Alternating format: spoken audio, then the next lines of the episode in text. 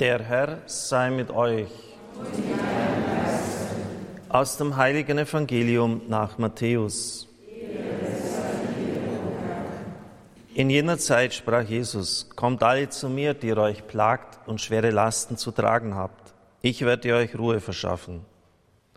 Nehmt mein Joch auf euch und lernt von mir, denn ich bin gütig und von Herzen demütig. So werdet ihr Ruhe finden für eure Seele. Denn mein Joch drückt nicht und meine Last ist leicht. Evangelium unseres Herrn Jesus Christus.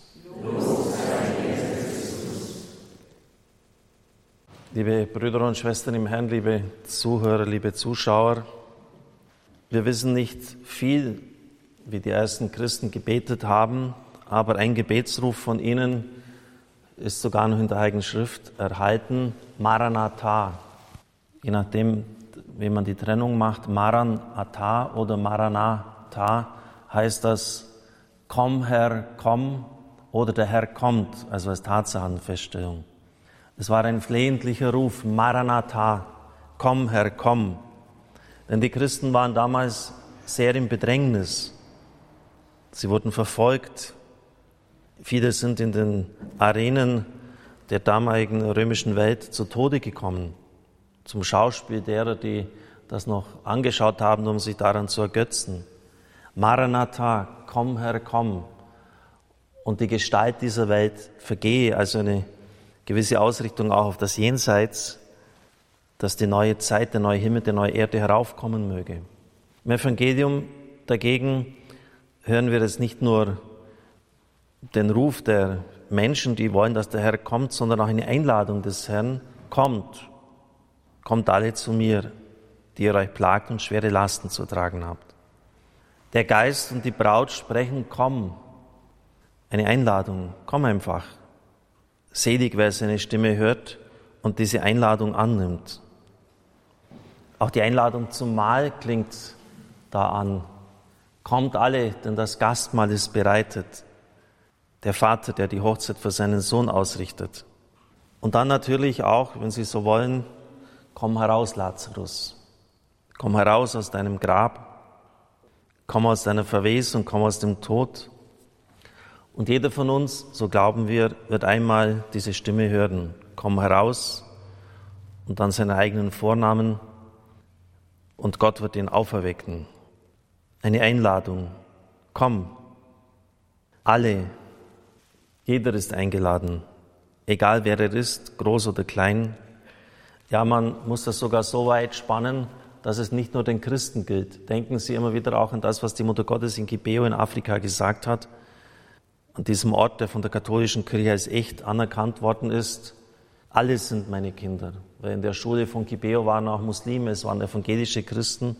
Und sie hat alle aufgefordert, zu ihr zu beten, das Ave Maria zu beten. Und hat sich dann auch erkenntlich gezeigt. Damals war die Abbruchquote horrend. Nicht einmal jeder Zweite hat den Abschluss der Schule geschafft, weil das Geld gefehlt hat, die Kinder auf den Feldern gebraucht worden sind, weil keine Mittel gegen Krankheiten da waren. Und die Mutter Gottes hat gesagt, ausnahmslos jeder wird den Abschluss schaffen, wenn er mich anruft. Also die Mutter Gottes, die auch ein Zeichen setzt. Kommt alle, ausnahmslos alle. Besucht hat uns das aufstrahlende Licht aus der Höhe, um allen zu leuchten, die im Finsternis sitzen und im Schatten des Todes. So betet der Priester, so betet die Kirche, so beten die Ordensleute jeden Tag am Morgen im Benediktus. Das ist ein Teil der Lautes. Und viele von ihnen beten das mit. Alle, die in der Finsternis sitzen und im Schatten des Todes, also die diesen Todeshauch sozusagen schon spüren, der sie anhaucht, die im Dunkeln sitzen, die kein Licht mehr für ihren eigenen Weg, für ihr Leben sehen, gerade sie sind eingeladen. Dieses Alle wird jetzt ja auch wieder neu diskutiert bei den Wandlungsworten. Sie wissen, Papst Benedikt hat das angeordnet, dass wieder wie früher für die vielen zu beten ist. Da geht es um Heils, um ein paar theologische Ausdrücke zu nennen, Suffizienz und Effizienz. Das heißt, Christus ist natürlich für alle Menschen gestorben, aber nicht alle werden die Erlösung annehmen. Letztlich ist es nicht entscheidend, wie man es formuliert, entscheidend ist die Intention, die dahinter steht, nämlich dass Christus tatsächlich für alle gestorben ist, aber auch, dass nicht alle die Erlösung annehmen werden. Der Heilswille Gottes umfasst alle. Wir lesen in der Heiligen Schrift, Gott will, dass alle Menschen zur Erkenntnis der Wahrheit gelangen und gerettet werden. Er will das Heil aller Menschen. Liebe Brüder und Schwestern im Herrn, alle sind eingeladen. Und deshalb dürfen wir das Evangelium auch nicht für uns behalten.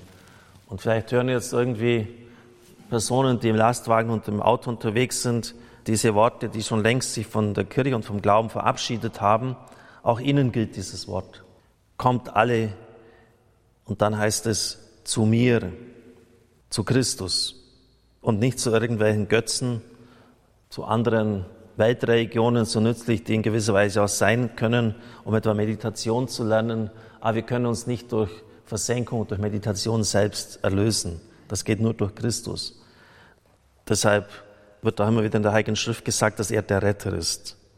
Kommt alle zu mir, Sie wissen aus der Seelsorgesprechstunde, dass ich immer auch frage, wenn Menschen Leiden haben, ob sie auch den Arzt aufsuchen.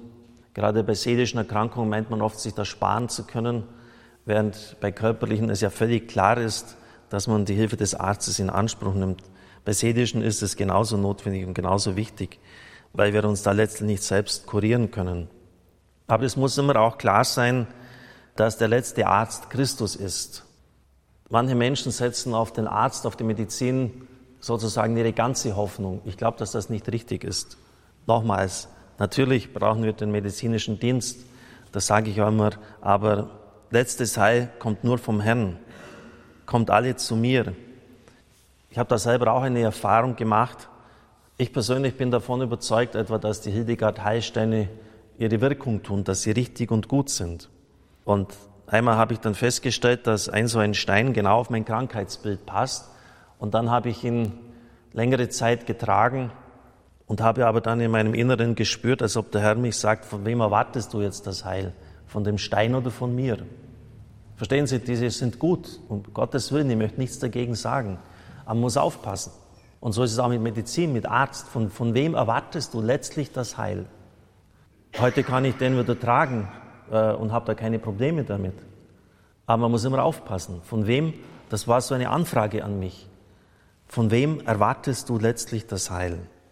Und dann sind die, wenn man das auf Christus ausrichtet, dann, ist, dann, dann können sie es auch benutzen. Da macht es auch Sinn. Das war vielleicht andere Formen, das brauchen jetzt nicht diese Heilsteine sein. Wenn das einer nicht annehmen kann, dann braucht er das nicht annehmen, das ist kein Credo. Aber Sie merken, äh, man muss immer die Gewichte richtig setzen die ihr mühselig und beladen seid. Es gibt viele Formen der Mühsal des Lebens, in körperlicher, in geistiger Hinsicht, aufreibende Aufgaben, Menschen, die einfach fertig sind mit sich und dem Leben, die ständig von Krankheiten gepeinigt werden, die in ihrer Seele zu tief verwundet worden sind und dadurch jegliche Stabilität verloren haben und die dann schon der kleinste Sturm auch wieder umwirft. Ich werde euch Ruhe verschaffen. Das ist das Ziel jeder Religion, auch beim Hinduismus. Nirvana heißt verwehen. Es ist kein persönlicher Gottesbegriff wie bei uns vorhanden, aber das Nirvana wird positiv gesehen als ein Ort der Ruhe. Es ist dann endlich Ruhe. Der Mensch muss nicht ständig wieder in den Kreislauf der Wiedergeburten einsteigen. Das Land der Ruhe, Palästina, das, das Land, in das die Israeliten geführt worden sind, ist ein Symbol für das Land der Ruhe, ein Symbol für das, was uns erwartet im Himmel. Ruhe verschaffen, wenn man einen großen Sturm hat, das ist schon etwas Gewaltiges, dass man da ruhig sicher stehen kann, auch wenn es noch so einem tobt und rüttelt, in einem tiefen inneren Frieden. Ich werde euch Ruhe verschaffen, ein tiefes Gegründetsein auf den Herrn. Ihr werdet Ruhe finden für eure aufgepeitschten, aufgewühlten Seelen.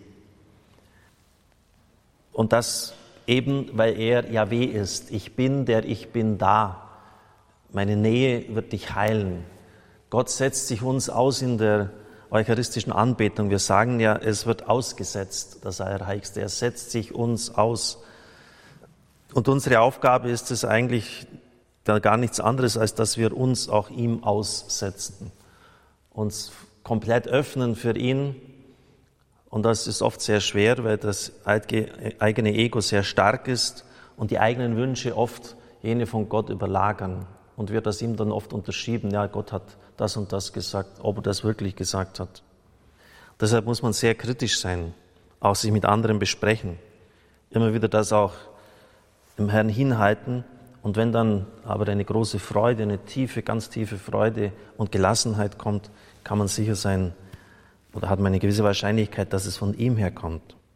Wir hören im Evangelium des heutigen Tages, liebe Brüder und Schwestern im Herrn, eine Einladung. Kommt, der Geist und die Braut, sie sprechen, komm. Der Herr, der zum Gastmahl lädt, komm. Der zu Lazarus sagt, komm heraus, alle. Der Heilswille Gottes umfasst alle Menschen. Das geht so weit, dass es nicht einmal nur die Christen sind, alle.